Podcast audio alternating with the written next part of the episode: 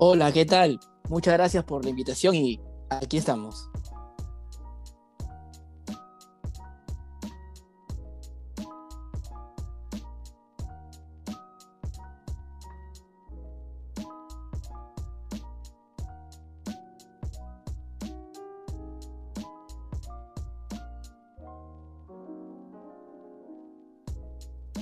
Sin duda. Sí, estoy bien, felizmente. Y la pandemia nos ha enseñado a, que esto es día a día. No nos podemos proyectar y mientras nosotros y nuestros familiares eh, se encuentren bien de salud, que hoy es lo más importante, podemos estar tranquilos pero sin descuidarnos, sin confiarnos y tomando las mismas precauciones y medidas como en el primer día de cuarentena obligatoria en el país, ¿no? Oscar Paz es, parte de, un este, programa de, fútbol por radio que se llama Exitosa Deportes. Y sabes qué, Oscar, te comento, eh, yo eh, comencé a escuchar Exitosa Deportes por, por cosas del destino. Yo entré a un, a un curso de, de, de escritura y se me hacía lejos, yo vivo en Chorrillos y se me hacía lejos irme hasta que el, taller quedaba por, por la Universidad Católica y yo me iba en combi y regresaba a plan de 10 de la noche más o menos. Yo había escuchado una que otra cosa de Exitosa Deportes, pero todas este, negativas, ¿no? Entonces este, nunca se me ocurrió sintonizar la radio para escucharla ya en este trayecto que yo me venía desde, desde allá hasta, hasta aquí a Chorrillos, de repente estoy eh, cambiando la radio porque no quería escuchar más música y me choco con un programa que tenían ustedes, este, donde estaba en ese tiempo el señor Alejalder Goz, estaba el, Tigrillo y bueno, Gonzalo. Y, me, y te juro, yo no lo había escuchado antes, ¿ah? y te juro que me quedé tan pegado que desde ese momento en adelante comencé a escucharlo este, constantemente y lo comencé a escuchar en las tardes, lo comencé a escuchar en las noches y ahora este, todos los días a las 2 de la tarde me, me, me, quedo este, conectado con ustedes y sabes qué, es lo que yo creo que es, ¿no? Que eh, ustedes hablan de una manera bastante sincera de lo que pasa en el Perú y con el fútbol del Perú. Quizás mucha gente un poco ilusionada por lo que pasó con con la selección, por su hinchaje, por su equipo, quizás mucha gente que, está acostumbrada a ver cierto tipo de periodismo, eh, los escucha y como que se queda un poco impactada de la manera en que ustedes hablan. Pero este, yo creo que el éxito de ustedes eh, tiene que ver con la sinceridad con la que dicen las cosas. ¿Cómo lo ves desde tu punto de vista? Yo creo que el programa Exitosa de es materia de investigación y seguramente en, muchas clases es protagonista de, de muchas cosas, ¿no? De, para muchos cómo hacer periodismo y para otros no. Y en este mundo hay de todo y, y para todos. Pero básicamente creo que con aciertos y errores, Exitosa Deportes ha logrado ingresar al, al corazón de la gente por un estilo que tuvo excesos, es verdad, pero que sobre todas las cosas tiene como objetivo hablarle al peruano su deporte favorito, en un lenguaje, creo yo, eh, coloquial, ¿no? Creo que muchas veces pisamos mucho el acelerador, ¿no? pero eh, considero que, hay un respaldo eh, de la gente, hay un cariño también, hay de todo. Pero básicamente el programa ya ha cumplido en el 2020 10 años al aire y la verdad que el tiempo se pasó, se pasó volando. En cuanto al estilo, yo creo que sí, es verdad, la gente puede tener un concepto eh, del estilo en general, pero creo que cada, cada integrante tiene también eh, su propia forma de ser y de, y, de trabajar, ¿no? O sea, entre Gonzalo, Silvio y yo pueden haber eh, similitudes, pero también hay diferencias. Y creo que esa combinación de posturas, de edad, ¿no? de vivencias, porque somos eh, dos generaciones eh, muy marcadas. Gonzalo está cerca de los 55 años, Silvio entre los 45, 46, si no me equivoco, y yo este año ingreso a la base 3. Entonces, somos distintas generaciones. Cuando estaba el Halder, la edad crecía más aún, ¿no? Pero siempre hemos combinado juventud y experiencia, ¿no? Entonces creo que esa mistura nos da una visión distinta del deporte, del fútbol, de la forma de hacer periodismo también. Y creo que juntar todo eso en una licuadora da un producto que es atractivo para la gente. Después te puede gustar o no y pasa. Eh, el lomo saltado para todos no es rico, ¿no? Y el pisco sour tampoco. Increíblemente. Entonces es así, ¿no? Es así, como siempre digo, y voy a repetir, eh, hay de todo y para todos. Eh, me, mencionabas que, tú sientes que ha habido excesos. Eh, ¿Tú crees que ustedes son como que conscientes al 100% de eso? O sea, ustedes como que más o menos preparan algo, un poco de, de, de ají, si se quiere, que le van a meter a cierta noticia, o todo fluye de manera natural mientras ustedes están en el aire y a raíz de que todo fluye así de natural, es que se han dado cuenta que quizás ha habido uno que otro exceso que después, retrocediendo un poco en sus pasos, se han dado cuenta. Todo es espontáneo, si bien es cierto, hay una estructura y hay temas que se tienen que tocar y que en realidad no necesitamos una, una pauta bien estructurada porque creo que la experiencia nos da una lectura de la coyuntura, de lo que pasa en el día a día y cómo jerarquizar los temas, ¿no? Después en el momento es como en un partido de fútbol cuando de pronto entras con la pierna fuerte al rival y, cuando el árbitro pita te das cuenta que le embarraste y tienes la roja encima, ¿no? Entonces, esas pulsaciones a mil o cuando a veces te vas de boca y luego dices, ah, su ya la embarré, me va a voltar el árbitro, creo que eso lo trasladamos a un set de televisión, a una cabina de radio y es lo más parecido, ¿no?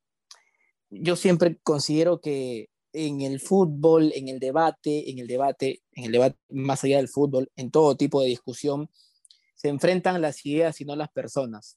Uno puede estar a favor o en contra de, un tema, pero cuando ya pasas la línea de, la opinión a lo personal, me parece que se comete un error. Sin embargo, uno va aprendiendo en el camino y, claro, eh, hay una imagen de que Exitosa Deportes es un programa a veces que comete excesos y claro que, somos conscientes, ¿no? Claro que sí, pero bueno, eh, al menos personalmente, yo trato de, no pasar ese límite, ¿no? Y ser un poco el, mediador, el cable a tierra, el que apacigua un poco las cosas. Y, al final, como te digo, esa combinación de estilos, esa combinación de, formas de, sentir y de comunicar eh, ha generado que, que, el programa tenga éxito, ¿no? Eh, ustedes son, yo, yo he podido revisar un poco para poder conversar contigo, he podido revisar un poco y, y lo hice también cuando me enganché con el programa. Eh, ustedes son conscientes de que quizá ustedes tienen eh, un grupo de, seguidores, de fanáticos bien, bastante acérrimos, que, es como que es este, una base fuerte de seguidores que piden muchas cosas de ustedes y que incluso cuando ha tocado que los han mencionado en, un canal de YouTube, que los han mencionado en, alguna, en algún sitio, eh, los han defendido y les han mandado mensajes a esta gente. Yo sé que obviamente controlados por ustedes no están, ¿no? Pero ustedes son conscientes de que tienen ese respaldo de cierto grupo de personas que ya toma Exitosa Deporte como un programa, se puede decir un programa de culto, que, que fervientemente están enganchados todos los días a las 2 de la tarde, que, antes los veían también por la noche, que seguramente los siguen por sus redes sociales, que, tratan de interactuar con ustedes. ¿Se han percatado ustedes que, tienen eso este, eh, dentro del programa, que, tienen ese grupo de fanáticos? Hemos llegado a asumir con el paso de los años que cuando estamos al aire, eh, trabajamos, o si quieres llevarlo a términos futbolísticos, jugamos con, con gente, jugamos con una tribuna, en nuestro caso es invisible, ¿no? no, no podemos ver la tribuna, no podemos ver la gente, pero sí sabemos que, que hay reacciones a favor y en contra y eso es normal. En, en la democracia se aceptan los comentarios a favor y por supuesto las críticas. Luego, si hay excesos, si la gente de pronto traspasa los límites del respeto, uno no lo puede controlar y es así. Es como que en el estadio tú eh, sanciones a alguien que, que, de pronto dio una lisura en la tribuna, ¿no? Y es, es, prácticamente imposible, ¿no? Eso pasa por la decisión de cada uno de cómo expresar su, eh, su opinión de acuerdo a un diverso tema o de acuerdo a, a la postura de un periodista con relación a, a una situación puntual. Y sí, realmente eh, he notado que, sobre todo en la calle, sobre todo en la calle he notado que, la, gente eh, quiere mucho el programa. Puede no estar de acuerdo de pronto con una opinión, pero nos sigue de manera eh, ferviente. Uno cuando, por ejemplo, toma un taxi y, el taxista descubre que eres tú sin verte porque eh, reconoce automáticamente tu voz, eh, no solo te habla de una noticia, sino que habla de, tu opinión, de qué pasó hace un año, hace dos años, este integrante por qué ya no está, qué pasó, y, y, recuerda cosas que uno ya no los tiene en el chip, ¿no? en la memoria. Y eso, eso la verdad que es gratificante porque creo que, insisto, más allá de, más allá de todo, eh, hemos logrado meternos en, en, el corazón de la gente y, y aunque a muchos no les guste, eh, eh, seguimos vivos, como se dice, ¿no?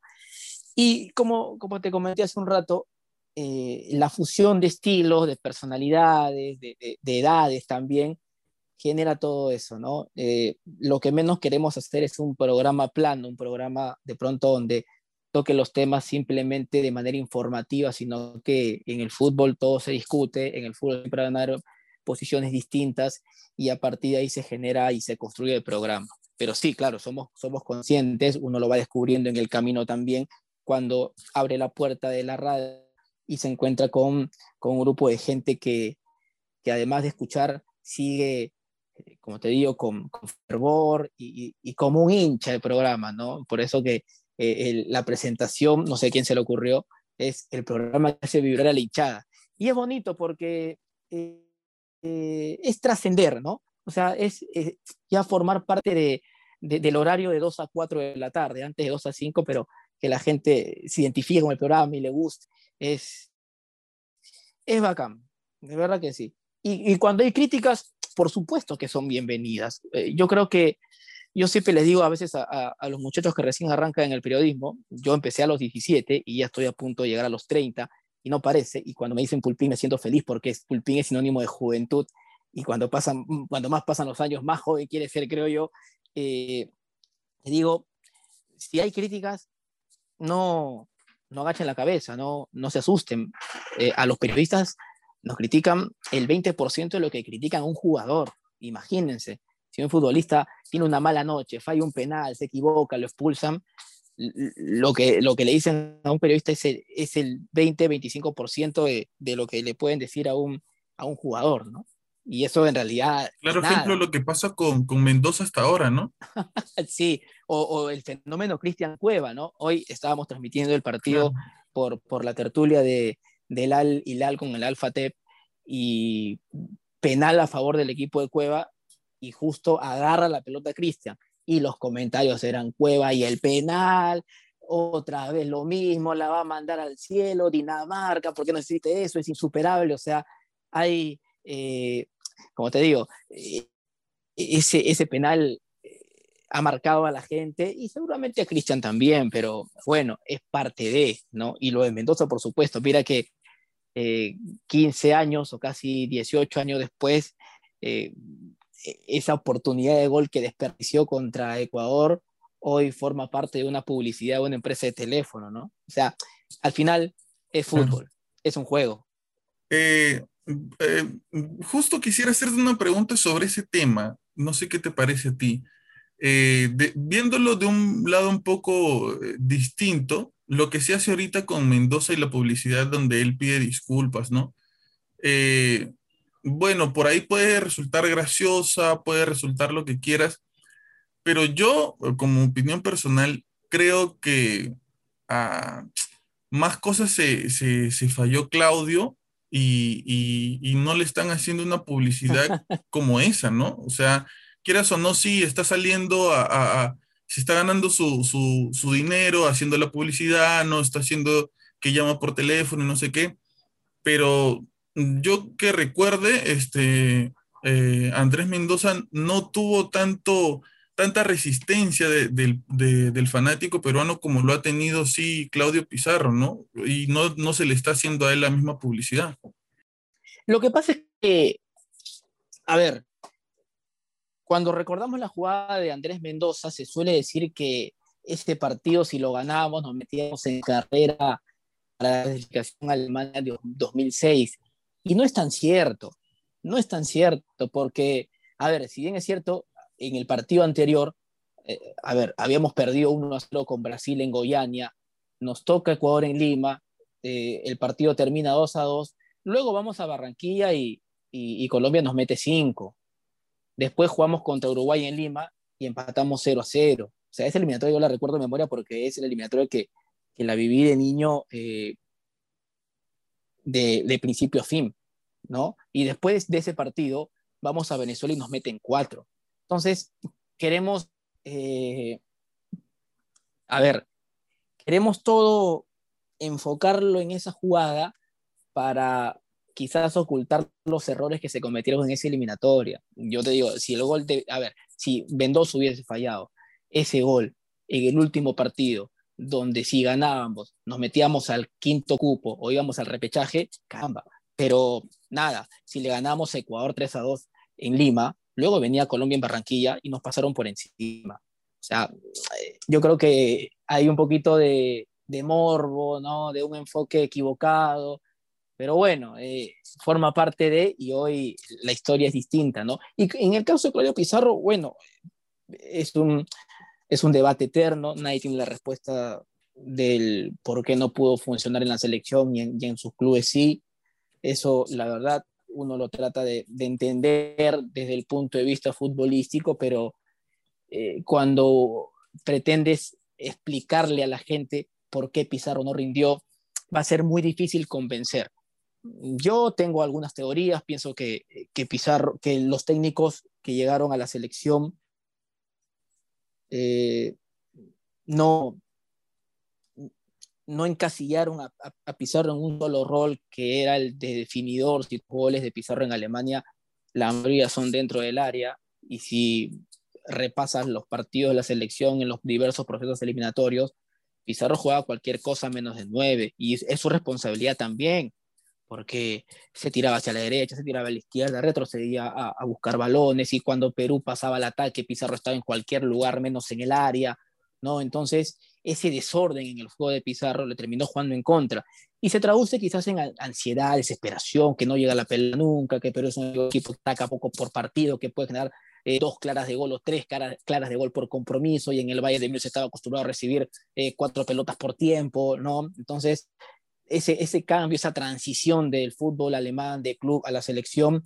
que, que no tenía funcionamiento, lo afectó y, lo llevó a hacer cualquier cosa, un poco más y tapaba también, ¿no? Pero ese tipo de explicaciones y esas teorías al final no sirven de nada porque si tú revisas las estadísticas, dicen no puedes marcar eh, tan pocos goles en, en, cuatro o cinco eliminatorias, ¿no? bueno, pasó y, esperemos que esto no se vuelva a repetir con un jugador que destaque en el extranjero y que cuando llegue aquí ruidías, pero claro, la, diferencia de, jerarquía y de nivel de club donde jugó y de carrera de Claudio Pizarro y es grande, ¿no? Pero bueno, es una especie de versión mini de Pizarro Raúl en todo sentido, que, no ha respondido, pero eh, bueno, es parte de la otra cara de la moneda es Pablo Guerrero, ¿no? Claro. Eh, Oscar, ¿cómo, ¿cómo se hace para un fútbol peruano que quizá está internacionalmente visto como uno de, los últimos eh, en Sudamérica? Este, actualmente uno ve el fútbol peruano y ve el nivel en el que está. ¿Cómo se hace para un programa que se dedica a opinar sobre fútbol cuando tiene un, un este, campeonato este, tan desordenado, unos futbolistas que se preocupan más por otra cosa que por el fútbol, poco profesionales, en un fútbol peruano tan chicha, si se quiere, para, para que se entienda un poco, ¿cómo se hace para sacar contenido y buen contenido de ahí? O sea, ¿cómo, cómo se construye? Eh, yo sé que hay excepciones, ¿no? Pero para manejar un programa de dos, mm. tres horas antes, ¿cómo se hace para sacar lo mejor de todo eso y no hablar solamente de lo malo? Bueno, el, el fútbol de alto y bajo nivel se analiza siempre, ¿no? Sin embargo, claro, eh, luchar contra la corriente, contra los comentarios negativos, oye, ¿qué vas a ser periodista tú si paran perdiendo? Todos son borrachos, mira, hacen más en páginas de espectáculos que en páginas deportivas los jugadores, es difícil, es, complicado, ¿no? Y sobre todo cuando la gente ya se cansa de, tan malos resultados, porque a pesar del fútbol de clubes aquí, la gente es hincha de la selección. Y eso ha quedado demostrado y lo noto desde que tengo uso de razón el fútbol peruano se caía a pedazos en los 90, inicio de los, de los años 2000, pero la gente a los partidos de selección siempre iba y, pagaba precios altos para ir a las tribunas Oriente, Occidente y por supuesto que la popular reventaba, ¿no? Entonces, ese fenómeno, esa reacción del público nos lleva a pensar de que sí, este país está evidentemente, como se dice, hambriento de victorias, de buenos resultados, y cuando el fin de semana pones el fútbol nacional, genera una depresión por el nivel, porque nos va mal, porque jugamos la Copa Libertadores y cada vez estamos más lejos del nivel internacional. Sin embargo, el peruano, a ver, no refleja su estado futbolero en ir al estadio, porque creo que parte de ser futbolero está en, en, ir a la cancha los fines de semana, de pagar tu entrada, llevar a tu familia, ir con tu hijo. Hay factores también que han influido en eso, como la violencia y muchas cosas más pero principalmente creo que el bajo nivel del campeonato hace que la gente diga, no vale la pena eh, romper mi domingo, salir tres horas antes de mi casa, ir al estadio, arriesgar un poco por el tema de la inseguridad, llevar a mi hijo, eh, generar que mi mujer se moleste porque no estoy para el almuerzo familiar, no vale la pena, mejor lo vemos por televisión o en todo caso lo escuchamos por radio. ¿no? Entonces, el, el, peruano, si bien es cierto, no va al estadio y no refleja su eh, fanatismo desde ese aspecto, sí consume fútbol, sí consume fútbol a través de los medios de comunicación. Y, eso lo reflejan los números, porque el Perú en su momento, cuatro un fútbol peruano de bajo nivel, ¿no? Y, a los tres diarios tradicionales, Libro, Bocón y Sport, se sumó por bueno, ya no está el Bocón ahora, se transformó en un suplemento, pero igual, o sea, tú ves otros países y, y, y existe un diario o, máximo dos, pero aquí en el Perú ese fenómeno se tradujo en la venta de diarios, en los programas deportivos, en televisión tienes hasta los domingos tres programas, los lunes a viernes también, y el fenómeno selección sin duda eh, recargó de ilusión a la gente, ¿no? ¿Cuánto va a durar? Eso no lo sabemos. Mientras Ricardo Gareca esté en la selección, hay confianza de la gente que luego va a ir disminuyendo como es natural porque en el fútbol el famoso crédito para mí no existe. Cuando crees que tienes una tarjeta, cuando crees que tienes una black card, ¿no? Con una línea gigante, si pierdes dos partidos, es como si tuvieses 20 soles en tu tarjeta de ahorros, ¿no? Pero tú crees eso, o sea, tú crees que, que no es que estemos encaminados en, en, un progreso futbolístico, sino es más por, por el técnico en sí que ha construido ciertos cimientos eh, poderosos en esta selección, ha creado vínculos, pero cuando él se vaya, todo esto se va a derrumbar, ¿crees tú? Ese, ese fue mi mayor temor cuando fuimos a Rusia 2018. Yo creo y, estaba convencido, y ya pasaron casi tres años, que la clasificación al Mundial, independientemente de ir a Rusia y lo que representa regresar después de, de muchos años a la Copa del Mundo, significaba una gran oportunidad para aprovechar el contexto y la coyuntura para crecer como fútbol. Yo siempre citaba el ejemplo de, de, la selección boliviana. Bolivia clasifica al Mundial y nada más. Después pasó el fervor, pasó la algarabía y volvieron a hacer el mismo fútbol de siempre hasta hoy que no evoluciona y sigue estancado.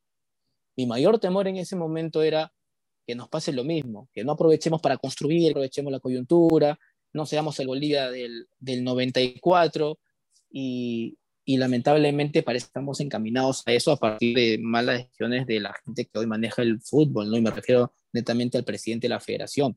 Entonces, eh, la selección es, es la fachada de la casa.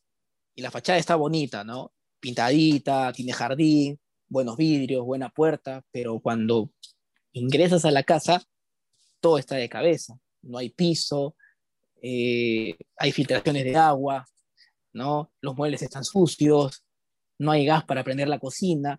Entonces, el fútbol peruano es lo más parecido a lo que te acabo de describir, porque lamentablemente estamos dando pasos para crecer y cuando acabe la magia de la selección igareca, vamos a volver a lo mismo, ¿no? Son esfuerzos individuales, son esfuerzos de algunos clubes, pero en realidad no hay eh, una hoja de ruta clara para poder mejorar y, salir de, esta situación que durante muchos años nos ha hecho sufrir. Una de las cosas eh, que menciono siempre, cada vez que, por ahí puedo recomendar el programa o, puedo comentar con alguien acerca del programa, es que yo no he escuchado en otro lugar, en otro lugar donde se hable de fútbol, que se critique de la manera en que se critica al, al presidente de la federación. Y me parece extraño porque incluso la vez pasada llamó un señor que, que le había puesto una denuncia en la provincia donde él fue el alcalde regional, me parece. En Y lo pasaron al aire y lo entrevistaron y comenzó a hablar abiertamente, cosa que no vi pasar en ningún otro lugar. Y, y es una de tantas cosas que resalto, ¿no? Esa, esa manera de decir las cosas como son, ¿no? Porque a veces se intenta disfrazar la verdad por uno u otro, otra razón, ya cada uno sabrá por qué, ¿no? Pero, pero eh, me parece que el programa, una de las cosas que, en las que insiste es en la sinceridad de sus protagonistas a la hora de opinar y a la hora de, de compartir sus ideas. Y como te digo, yo en otro lugar, no sé si me estoy equivocando, pero yo al menos no lo escuché, un lugar donde se critique y se hable tanto de la mala gestión y de todo lo malo que se está haciendo porque es un montón de cosas malas que se están haciendo en la federación. Sí, bueno, particularmente mi objetivo es, hacer la mejor carrera posible y no tener el mejor CV posible. Y, en el programa somos nuestros propios jefes. No tenemos eh, una orden de gerencia o una orden de los dueños de cómo tocar los temas y qué temas tocar en el programa. Y, eso para mí es muy satisfactorio y, la verdad me llena de, de, satisfacción, como te digo, de pronto iniciar una investigación por cuenta, eh, con mis compañeros y que automáticamente esto sea aprobado porque se dan cuenta que hay un fondo eh, profesional, hay trabajo y sobre todo que hay sinceridad, que es lo más importante. Y, en ese caso, bueno, el trabajo del periodista es sencillo, resaltar lo que está bien y decir lo que está mal, y criticar lo que está mal para mejorar. Y, y esa es básicamente la clave de esto. Y en el caso del presidente de la federación, bueno, hay temas que, eh, temas deportivos, que no está haciendo bien, decisiones netamente eh, por el bien de la federación y el fútbol peruano, y en paralelo hay investigaciones ya que que van al lado judicial. Entonces, bueno, yo te puedo hablar por, por nosotros, no puedo responder por, por otros, ¿no? Eh, hay investigaciones, hay pruebas de reventa de entradas, ¿no? Una persona que tiene juicios, que está siendo investigada ya por la fiscal de la nación, y, y eso no se puede pasar por alto, porque estoy hablando de la persona que hoy eh, maneja el fútbol nacional, y si la persona que maneja el fútbol nacional no toma buenas decisiones, lo tenemos que decir. Si la persona que maneja el fútbol nacional no es transparente en sus decisiones, si no habla con los periodistas, yo siempre digo que los directivos tienen un trabajo y que muchos no lo quieren reconocer, que es hablar y comunicar. Porque estar frente a una federación o frente a un club es estar frente a un grupo, una hinchada y, y a muchas personas que, que están pendientes de tu trabajo. Y es bonito salir en la foto cuando clasificas, cuando ganas, cuando todo va bien. Ahí salimos todos felices, sonriendo. Pero cuando las cosas no andan bien, eh, todo el mundo se esconde y no da la cara. Y en el caso del presidente de la federación, a mí me sorprende su poca comunicación con la prensa. Ok, nos han tildado de oposición. Perfecto. No es un pecado ser oposición en el deporte, en la política, en cualquier rama del periodismo. Pero creo que, como dice la frase, el que no la debe, no la teme. Y si tú consideras que, que son injustos contigo, accede a conversar y, debatimos y transparentamos las cosas, explicas eh, todas las dudas que hay con respecto a diversos temas, pero lamentablemente no sucede. Los de entrevistas caen saco roto y, y bueno, ya no podemos hacer, no podemos buscarlo en la puerta de su casa y poner una pistola en la 100 para, para obligarlo a, a declarar o a una entrevista con nosotros, ¿no? Es así, pero mientras tanto nuestro trabajo es eh, fiscalizar sus decisiones, ¿no? Y las cosas que se hacen bien, decirlas sin ningún problema, y las cosas que hacen mal, que creo que son hasta las mencionarlas sin ninguna duda. Oscar, ¿cómo se hace para tener casi 30 años, nacer en los 90 con un fútbol peruano este, sin ningún tipo de, de, no sé, bueno, talento tenía, pero sin ningún, ningún triunfo y aún así eh, encaminarte en el camino de, de, ser periodista deportivo. O sea, me parece, es como, es, tan eh, alucinante como, por ejemplo, este, estudiar educación en el Perú para, para ser profesor, ¿no? Para sabiendo que vas a ganar poco, que muy pocos derechos van a respetar, que, que tienes que salir a la calle a exigir que te suban un poquito el sueldo en, en las condiciones en que trabajan los maestros. ¿Cómo se hace para, para tener la edad que tienes y haber pensado en volverte periodista deportivo cuando ni siquiera se asomaba la posibilidad de, de ir, eh, tener medio pie en Rusia o en algún mundial? Es verdad. Yo soy periodista por vocación y, y del fútbol me fui enamorando, porque evidentemente en esos tiempos eh, los resultados eran malos y, no era un fútbol que, que te representaba. Entonces, yo descubrí a los 12 años que quería ser periodista y, y, con el tiempo me di cuenta que ya en el colegio hacía periodismo, que todas las mañanas eh, antes de, ir al, a las clases compraba eh, dos diarios deportivos, los leía escondidas porque no te dejaban, ah, en la hora de lectura tenías que leer una obra literaria y no un diario, y, y así me la pasé prácticamente toda la secundaria, ¿no? Leyendo, escuchando, tratando de comprar literatura deportiva en medio de, de las carencias de los años 2003, 2004, 2005, consumiendo todo lo que te daba Internet en ese momento que recién aparecía en Lima, ¿no? Y, del fútbol, como te digo, eh, eh, me fui enamorando por la selección, porque el campeonato local no era atractivo. Entonces, a partir de ahí fui construyendo mi carrera hasta cuando ya acabó la secundaria y no había nada que pensar, no había, no había ningún drama. O sea, eh, quería hacerlo y quería comunicarlo. O sea, para mí era un sueño transmitir partidos, eh, comentar lo que pasaba, eh, hablar de noticias deportivas, y, esa pasión por la comunicación, más el cariño que ya le tenía al fútbol, fue una combinación, fue un combo que, me llevó a, ganarme la vida de esto. Sin duda que por ahí se puede decir que, estaba loco porque me metí a un mundo donde, claro, eh, el fútbol no era exitoso, sin embargo, en casa, la verdad, no encontré nunca ningún pero y ese fue el empujón que necesitaba para, para decidir de lo que iba a vivir el resto de mi vida. Y la verdad que hoy me siento un tipo afortunado porque vivo feliz, trabajo feliz, no reniego cuando despierto. Eh, ahora con, con, la tertulia soy mi propio jefe, transmito los partidos que deseo, tengo muchísimos planes en camino, eh, muchos proyectos también. Esto sigue creciendo y, lo del Internet, eh, al final, eh, es una consecuencia de la pandemia, es el sueño que yo eh, tenía de niño, que era tener mi propia radio. Yo siempre soñaba con tener mi propia radio y, transmitir fútbol todo el día y tener programas deportivos y, y tener amigos que, que, que, sientan lo mismo que yo en cuanto a la pasión por el periodismo y el fútbol.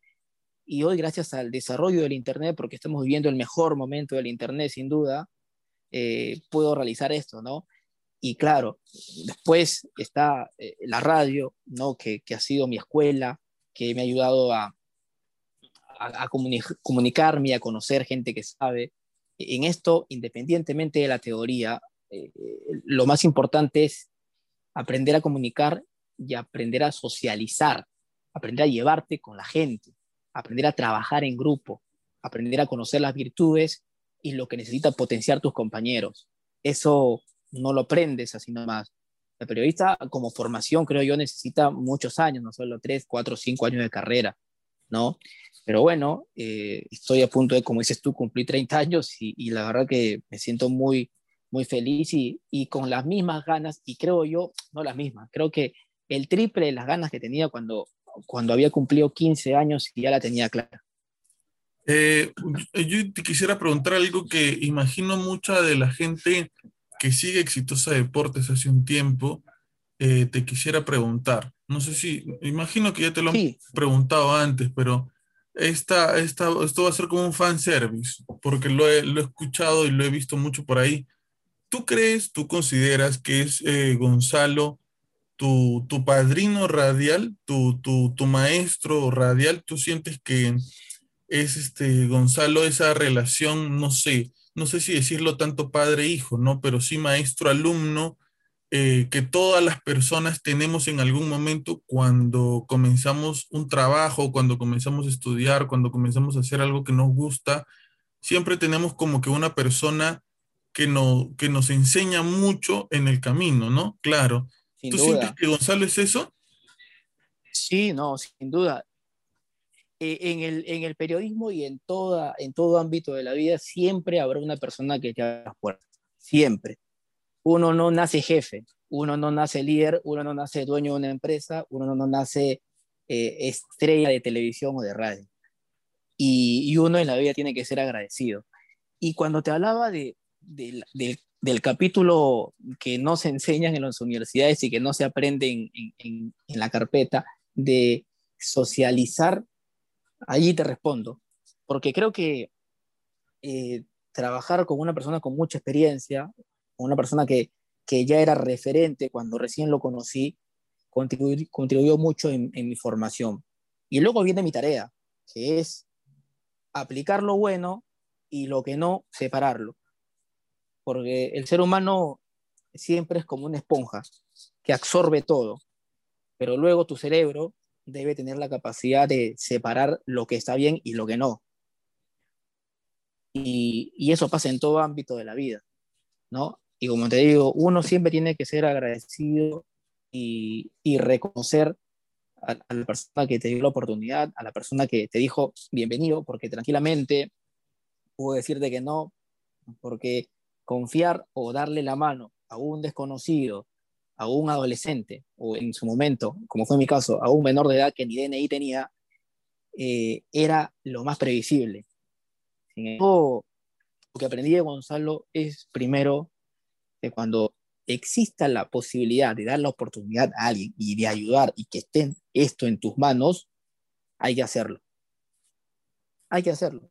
Eh, eh, veces es difícil eliminar el egoísmo del ser humano porque es innato, pero sin ninguna duda, creo que eh, Gonzalo eh, ha sido fundamental para yo ingresar al mundo del periodismo y, y, y el destino y la vida ha, ha sido así, ¿no? Eh, y creo, como te digo, que todas las personas en todos los ámbitos de la vida tienen a una persona que, que se encargó de abrir las puertas de, de, la oportunidad y luego viene ya tu tarea, que es aprovecharla o no en base a esfuerzo, sacrificio, pasión, constancia, trabajo, eh, eso. Y, y, un poco me pasa esto con, con, la tertulia, ¿no? De darle oportunidad también a muchachos que, que quieren ser escuchados, ¿no? Que quieren eh, trabajar y reflejar su, su pasión en un programa, en una transmisión. Y todo esto es cíclico. La vida da vueltas, hoy estás aquí, hoy estás en otro lado, Antes eras eh, el que pedía la oportunidad, ahora tienes la posibilidad con las herramientas que te da la tecnología de, eh, recibir a más personas. O sea, las historias en la vida se repiten, cambia el rol de los personajes. Sí, Dios no quiera, la carrera de Oscar Paz termina hoy, la carrera periodística de Oscar Paz termina hoy, no, no hace más nada que tenga que ver con, el periodismo deportivo. Vamos a, imaginarnos que eso suceda. ¿Qué crees tú, Oscar, que, que le aportaste al periodismo deportivo hasta ahora en tu vida? Es una buena pregunta porque yo soy muy exigente conmigo mismo. Em, desde que me levanto tengo claro lo que debo hacer y, y nunca estoy conforme con, con lo que entrego. Una, un programa es como una exposición y un examen a diario. Es así. Luego el público puede juzgar tu trabajo, pero para mí lo más importante, sin ser arrogante, sin ser egocentrista, lo más importante para mí es cómo me sienta yo. Y, y casi siempre eh, no me siento satisfecho. No sé si esto está bien o está mal, pero esto genera que, cada vez busque la perfección, que no existe, por cierto, pero para mí, si estás enfocado en mejorar, en eh, eh, disminuir efectos, defectos y explotar virtudes, me parece que es el camino, el camino correcto. ¿Qué le aporté? No lo sé, pero no tengo ninguna duda que siempre busqué la verdad y el trabajo desde la sinceridad como punto de partida. Para mí, si no trabajas desde la honestidad, estás por el camino equivocado.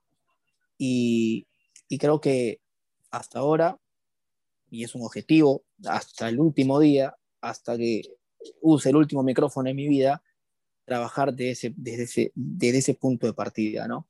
Ser honesto conmigo mismo, ser sincero y trabajar por el bien del fútbol peruano.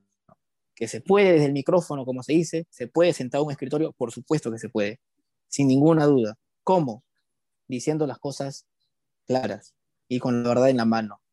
Si tú vas a ocultar todo lo malo, ¿no? Para engañar a la gente y hacerle creer que todo es de maravillas cuando tú sabes que no es así, es una traición a ti mismo y al periodismo.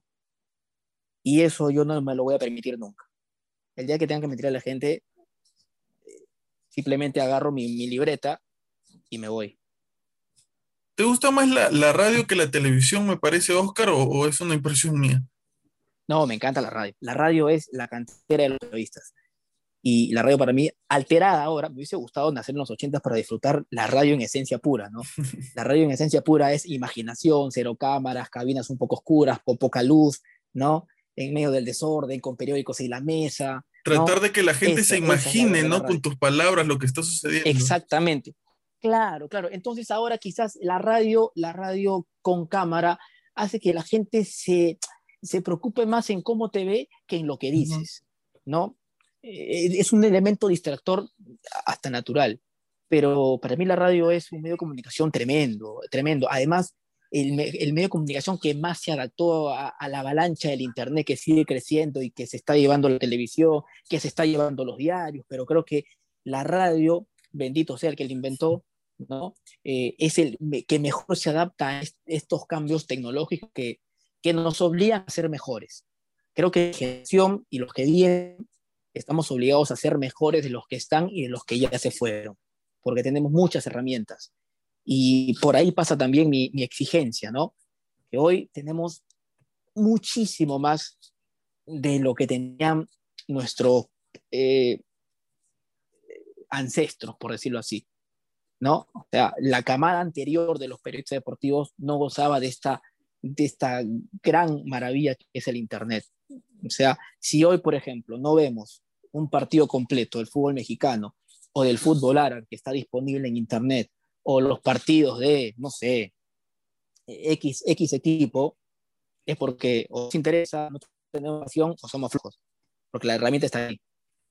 Yo, Oscar, siempre voy a soñar, ya yo, supongo que ustedes son amigos y todo, pero yo siempre voy a soñar con mucha gente que escucha Exitosa Deportes, creo, este, un crossover al ángulo con Exitosa Deportes, un tema cualquiera y que, se agarren a palos todos en, el set. Eso sueño toda mi vida verlo en algún momento, porque creo que yo, son, lo, son leo. estilos distintos, ¿no? sí, veo que, ah, cuando se quiere comparar la contraparte, si se quiere, de Exitosa Deportes, ponen mucho al ángulo, pero sí, no son estilos distintos. Yo lo digo más, más en broma que en serio. Y e imagino, como te decía, que ustedes, muchos de ustedes son amigos y se conocen, sino que, eh, como, como te decía, ¿no? Hay, hay para todo el, el, estilo, a ciertas personas les gusta, a otras no, pero este, para mí sería alucinante este, verlos a todos dentro de un, de un, este, dentro de un local, hablar de cualquier, ponte el tema Pizarro, ¿ya? Eh, que hablen de, de, Pizarro y Pizarro y que se agarren a silletazos como en la WWE. ¿Crees que, ¿crees que llenaríamos un coliseo? Claro, por supuesto. La, como un, lo, lo planteo mañana mismo. como un WrestleMania, algo así, este, con escaleras, sillas y todo. un Royal Rumble. algo así, algo así. Y, eh, a mí me, me, hubiera encantado, te juro. Pero ¿sabes qué? O sea, lo que tú dices, la verdad que es, es bien bacán. No, no por lo, lo que vaya a suceder em, e, e, en ese hipotético escenario, sino que simplemente el hecho de que la gente se plantee un, debate entre dos programas con estilos muy marcados, ¿no? Eh, eh, lo siento como que, caramba, mira hasta dónde, hasta dónde ha llegado el programa, ¿no? Hasta dónde han llegado ambos programas, ¿no? O sea, la trascendencia que han tenido para, para, que el, para no pasar desapercibidos. O sea, creo que independientemente, como dice Gonzalo, que hablen bien o que hablen mal, pero que hablen, lo ideal es que siempre hablen bien, pero en el fútbol es imposible, en la vida es imposible, ¿ok? Eh, hasta, el Papa tiene haters. Eh, la, la trascendencia es, es, creo yo, un buen, un buen premio, ¿no? Para, para el periodista que, que, que está ahí, ¿no? Y que ahora, evidentemente, con, con el desarrollo de la tecnología puede también ser eh, criticado. Antes su palabra era, iba a misa. Ahora, si hablas de un tema y, te equivocas, un abogado puede mandarte un mensaje y decirte, oye, burro, esto no es así. O si un doctor eh, te escucha y te equivocas en algún término de, una lesión deportiva, eh, te puede decir, oye, estás mal, te has equivocado. Antes el periodista hablaba, todos escuchaban y no había forma de, de responder, ¿no? Eh, un poco para, para, terminar, porque sé que, que, estás un poco ocupado, a mí me hubiera encantado, te juro, ver un, un sketch de JB de, de ustedes con, con Don Elejalder, con Silvio y con el Tigrillo. Hubiera sido alucinante. ¿Te imaginas a, Carlos Vilches de, de Don Elejalder, a, a, Jorge Benavides haciendo de Gonzalo y peleándose ahí como, como se peleaban? Yo, yo recuerdo yo quizás soy muy, muy de escuchar canciones y recordar cómo fue que yo escuché esa canción, o sea, me transporta al lugar. Y cuando escucho exitosa, me transporta a mi viaje, como te decía, desde la católica hasta Chorrillos, que era larguísimo, pero que me encantaba porque el taller que yo estaba haciendo me encantaba hacerlo y, y escuchar todo ese camino que era una hora, una hora y media, el programa, este, me, me da mucha nostalgia, me, me, gusta mucho tener ese recuerdo, porque si bien no nos conocemos, si bien no somos amigos, yo creo que esa conexión de, de que tiene el programa Exitosa Deportes con la fanaticada y, que la tiene por mucho tiempo ya, es algo que, que no se consigue muy fácilmente, que mucha gente lucha por tener y que fácilmente no se consigue. Y precisamente quizá los que más los critiquen son los que menos consiguen ese contacto con la gente. Entonces, eso eh, junto, con muchas cosas más, yo creo que es súper este, rescatable y hay que reconocerlo siempre de, ustedes. Yo, la verdad, Oscar, eh, quiero agradecerte bastante por tu amabilidad, por cómo a pesar de, que no nos conocemos, te envié el mensaje y, y aceptaste. Y lo voy a decir, nosotros quedamos para grabar una semana antes, pero por el tráfico no llegué y Oscar amablemente una semana después me dio la, la, libertad de poder conversar. Muchísimas gracias, Oscar. Eh, creo que, que, puedo decir que para mí, en lo personal, Exitosa Deportes es un programa de culto yo me río mucho, me entretengo mucho cuando los escucho, eh, me gusta mucho el debate, las conversaciones que tienen, como tú dices, que a veces este, tú tratas de ser un poco el mediador cuando ya todo se, se comienza a, a, tornar un medio jodido a veces en, en la conversación. Y, y, reconozco también que, eh, aunque muchos no lo digan, yo creo que Gonzalo es un gran periodista deportivo y, ha aportado mucho, creo yo, al, periodismo deportivo de, del Perú.